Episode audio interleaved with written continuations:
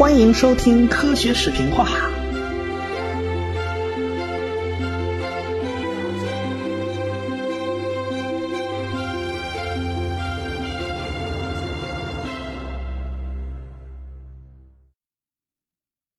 一七八七年，在北美的新泽西，从地下挖出来一个巨大的骨头，就在一条河的岸边上。这泥土啊，被水冲刷，就露出了半截骨头。在当时啊，谁也不知道这骨头到底是个什么玩意儿。有好事者呀，就把它给挖出来了，啊，就给了美国的一位解剖学家。这解剖学家毫无疑问是天天跟骨头打交道啊，八成啊，他认识这东西是个啥玩意儿。那位解剖学家当时倒是没太在意，后来呢？他就在费城的一次哲学会议上顺嘴就说了说这根大骨头，他说那玩意儿是真大啊，是是太奇怪了，怎么会有这么大的骨头？然后他就谈别的了。后来这根骨头就不知道哪儿去了，估计是弄丢了。其实呢，这块大骨头的运气啊实在是不好，因为那时候美国人啊正在为大骨头疯狂，为啥呢？就是因为法国的那位著名的博物学家叫布丰啊，在他那本巨著叫《自然史》里边呢，太不拿新大陆当回事儿啊！这个布丰本来写书就不算太严谨的，而且呢，他玩了一把欧洲中心主义啊，就把美国人给惹毛了啊！他说，美洲的生物都比别处要低上一等，美洲这块土地乃是化外之地，水源发臭，五谷不生。动物都长得瘦小枯干，到处是腐烂的沼泽，太阳一晒，到处冒毒气。就连当地的土著印第安人长得都是其貌不扬，而且生殖能力低下。那怎么叫生殖能力低下呢？你看都不长胡子，身上也没有毛，对吧？总之，不封这些个都是道听途说的消息。但是那时候欧洲大陆啊，很多人都相信这种说法呀。哎，他们都秉持着这种观点。布封为什么要说这些呢？他为什么要找美国人都不痛快呢？他是这个意思。他说：“你看啊，美洲那地方气候啊寒冷潮湿，动物就会发生退化。你看体型都变小了，不是？那个说明啊，这个物种不是一成不变的，是会变化的。可他这么一说不要紧呢，就把美国人给气疯了。”美国很著名的那位托马斯·杰弗逊在自己那个笔记里头啊，就反驳这些不靠谱的观点。他就写信给朋友啊，他他他都急眼了。他说，让他带上二十个兵去打两头麋鹿回来，那要个头大的，一定要大号鹿角的那种啊。结果他朋友听他听他的，还真去干了，打了两头鹿，但是鹿角不够大。哎呀，怎么办呢？他另外搭了一对儿。是别的鹿，是驼鹿的鹿角，反正不是麋鹿的。哎，反正法国人也不知道嘛，他还真给布封就寄过去了。法国那时候正乱呢，谁管得了这些个乱七八糟的骨头啊？后来布封去世了，也就没人注意这档子事儿了。所以啊，那时候美国人对于大号的动物特感兴趣。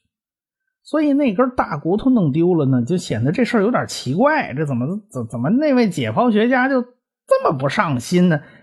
他要稍微注意点的话呢，他就会提前五十年发现，在遥远的古代，世界上还存在着一种统治性的物种，叫做恐龙啊。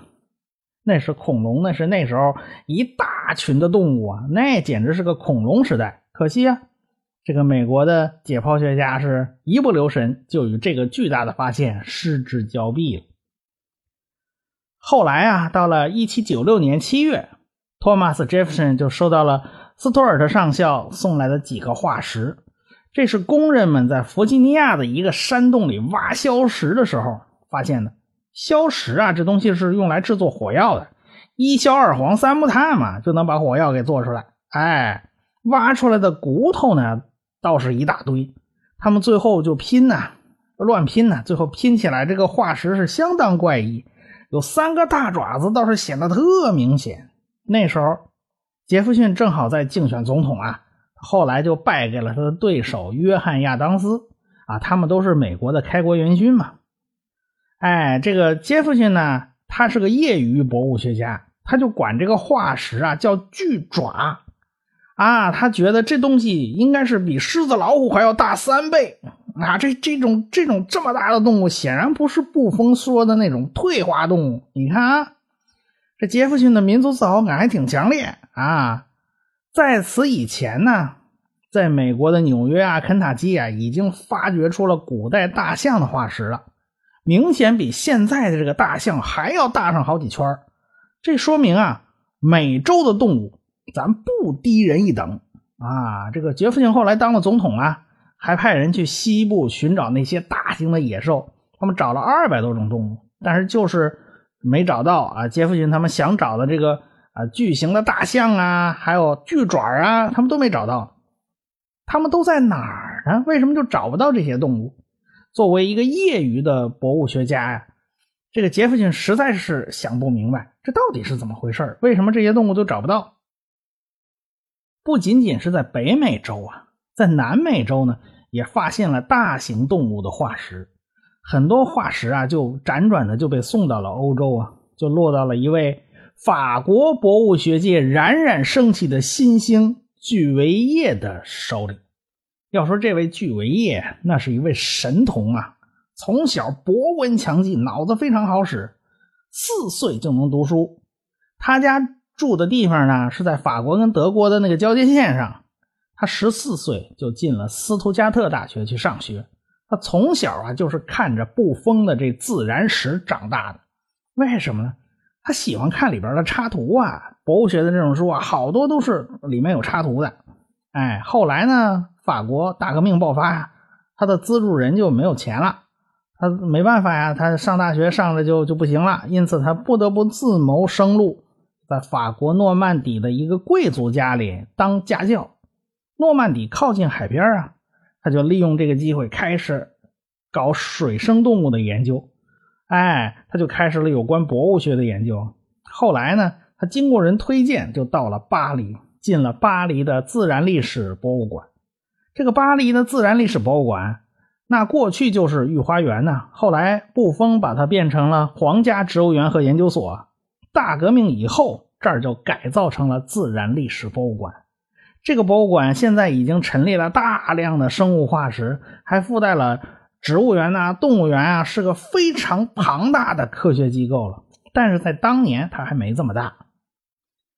居维叶一到巴黎就开始崭露头角了。那时候他才二十几岁，哎，他有个绝活，什么绝活呢？他看到化石残片，他就能猜出来这是个什么动物，因为他发现啊，动物的身体啊并不是乱长的，因为动物是个活物啊，人家要跑要跳啊，要捕食啊，要打猎的呀，如果身体不协调，那能行吗？巨威叶人家就有这样的本事，你发现个偶蹄动物的蹄印儿。你就能断定这动物一定会反刍，牛不就是反刍动物吗？它不就是偶蹄目的吗？他刚提出这套理论的时候，人家都不嘛都不认账，他当众表演呢，到巴黎郊外古生物化石遗址那儿随便取一块化石来，他当场就能判断这是什么动物。哎，人家就给他取了一块，他拿过来一看，这块动物应该是一种。叫做附属的东西，哎，大家后来去挖呀，果然挖出来就是一个附属的化石。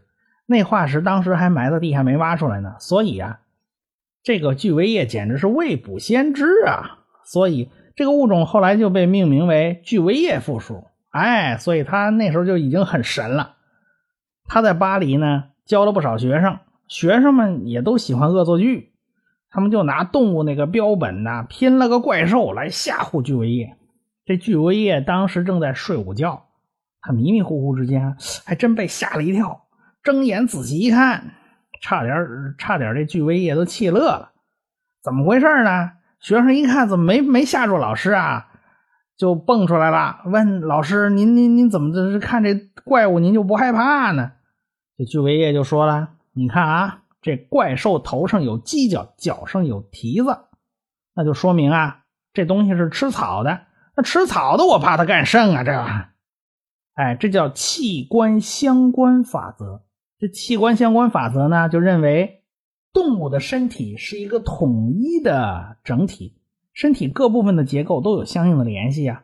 比如说牛羊这种反刍动物，那就要有磨碎粗糙植物纤维的牙齿。哎，你这个牙是尖牙肯定不行，你必须得有那个槽牙。光有牙不行啊，你还有相应的咀嚼肌呀，上下颌骨的关节啊，你。光有这嘴巴这部分也不行啊，那你还得有消化道啊，你还得有肠胃啊，肠胃也得适应反刍，对不对？吃草的动物它也要保护自己啊，那就会什么头上长犄角啊，脚上长蹄子啊，那肯定是就善于奔跑嘛。哎，同样的，那人家吃肉的这个老虎、狮子也是一样的道理，那肯定得长爪子呀，对，还得有尖牙呀，对不对？这是。老虎、狮子都必备的吧玩意儿，那没有这个，它它没法捕猎嘛。所以这一切它都是配套的，这是巨威业的理论。巨威业给学生们上课之余呢，就跟一大堆的骨头干上了啊，拿一块巨大的骨头就俄亥俄给运来了。他一看呢，这应该是大象的头骨。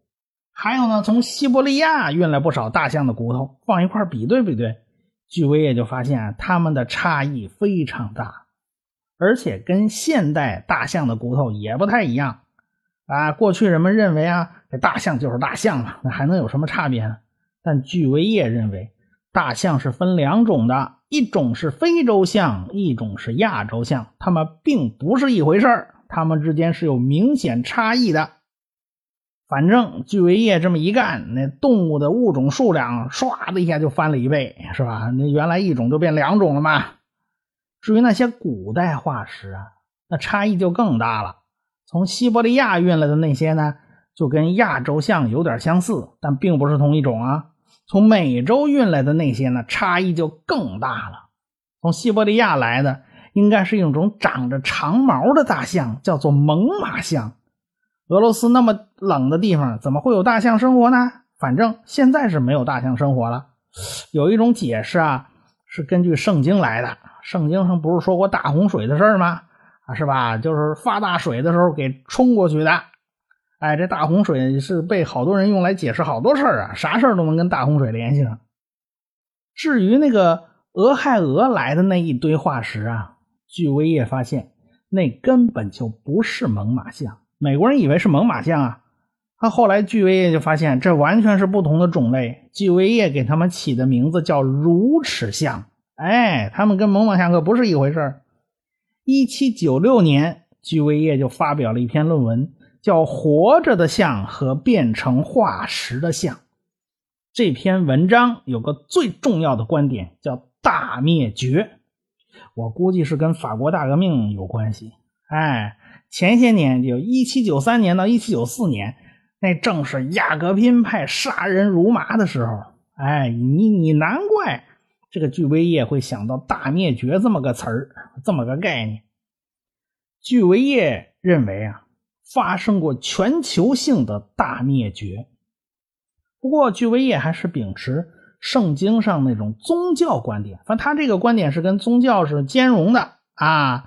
他还是认为这事儿是造物主干的啊！造物主造出来一大堆的生物，看着看着看腻了，然后怎么着呢？就就大灾难了嘛，是吧？就把地球给格式化了啊！咱抹平了重来。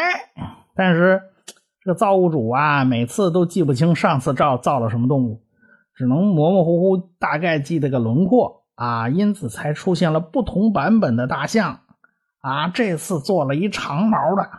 然后他给 format 了，他给清光了。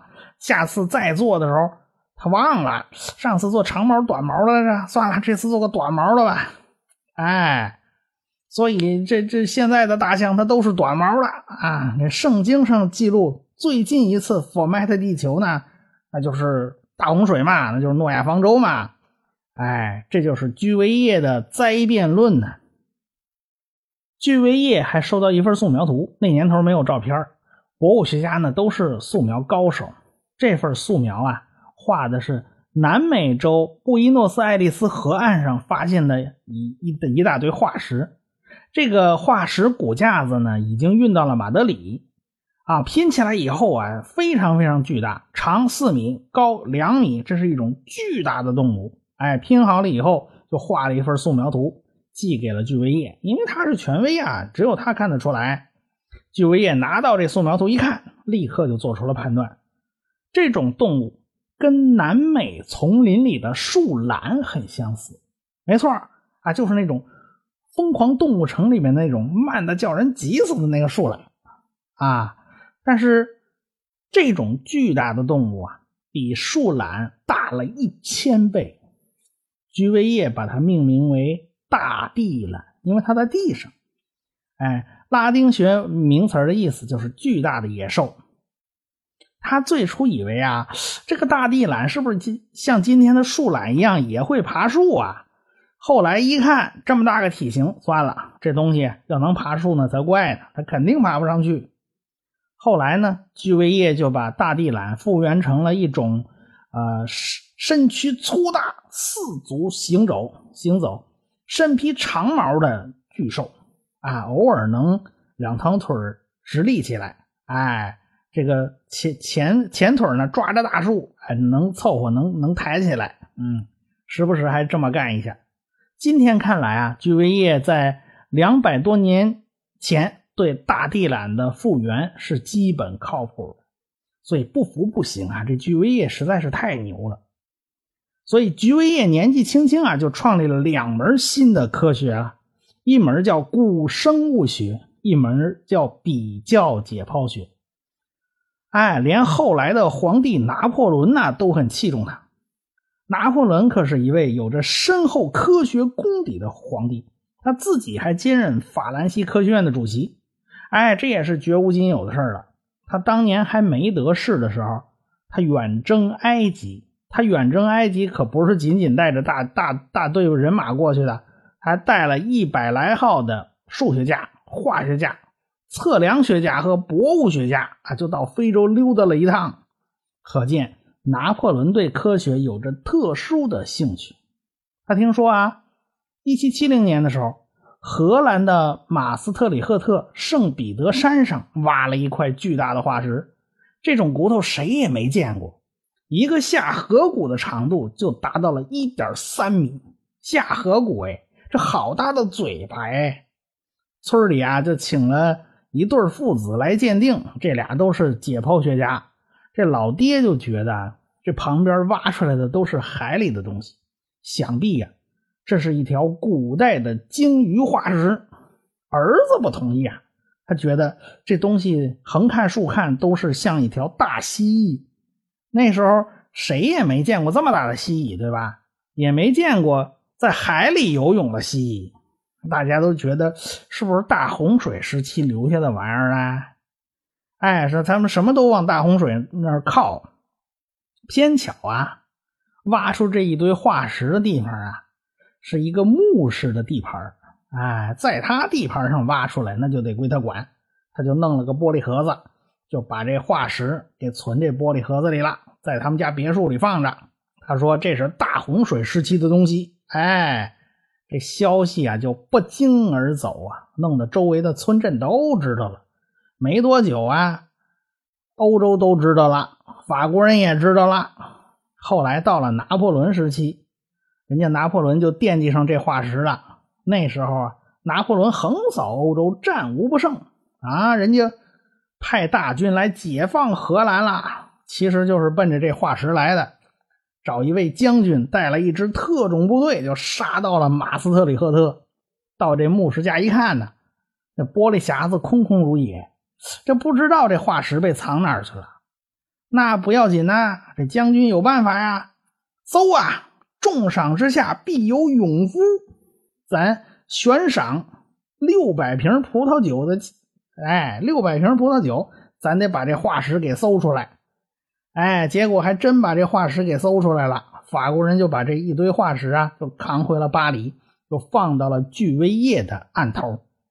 巨威业非常高兴啊，这是活生生的证据啊，恰好说明他的大灾变理论是正确的。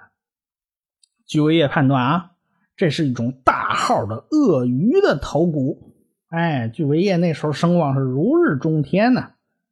但是这回巨维叶他说错了。现在我们知道这块化石是一种叫做苍龙的古代生物。苍龙并非是恐龙啊，它跟恐龙不是一类，它属于鳞龙类。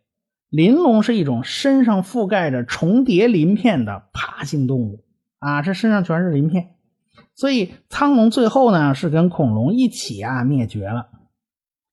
一方面呢，这个居维叶的成就特别巨大，居维叶学识广博呀，触觉敏锐，记忆力又特别超凡，这些需要的知识积累啊，在博物学上是个巨大的优势。他口才也特别好，那上起课来口若悬河，能从课堂上培育出一大帮粉丝。他文笔也很好，在头两年就发表了一系列的文章和几卷大部头的书籍。到了后来啊，他是著作等身，很多著作成为标准的教材和工作手册。哎，他这影响力就进一步扩大。除此之外呢，他很善于交际，活动能力超强。哎，他说服对手啊，这寻求盟友啊，哎，就一个篱笆三个桩嘛，一个好汉三个帮啊。他也有他的朋友圈啊，哎，他特别擅长团结笼络一大批科学家在他周围，他这方面是有极强的能力的。在巴黎科学家的圈子里，他都能和各方各面搞好关系。而居维叶的活动能力啊，远不局限于博物馆以及科学圈啊。他和巴黎的各种精英分子，包括艺术家，都有着广泛的联系。这些联系对他日后的名声有极大的帮助啊。另外一方面啊，他跟拿破仑皇帝的赏识那是分不开的。哎，后来居维叶还从政，担任了政府职务。哎，拿破仑倒台以后，那路易十八回来当国王，人家居维叶依然很受赏识，人家就有这个本事啊。当然，那时候啊，不管是统治者是谁啊，你甭管是拿破仑呐，是路易十八呀，都对杰出的科学家他有一份尊重啊。不过，居维叶同时代的另一位博物学家呢，那可就坎坷的太多了，一辈子都活得特别憋屈。那么他是谁呢？咱们下回再说。我是汪杰，我是卓老板，我是吴金平，我们是科学声音。感谢大家的支持与关注。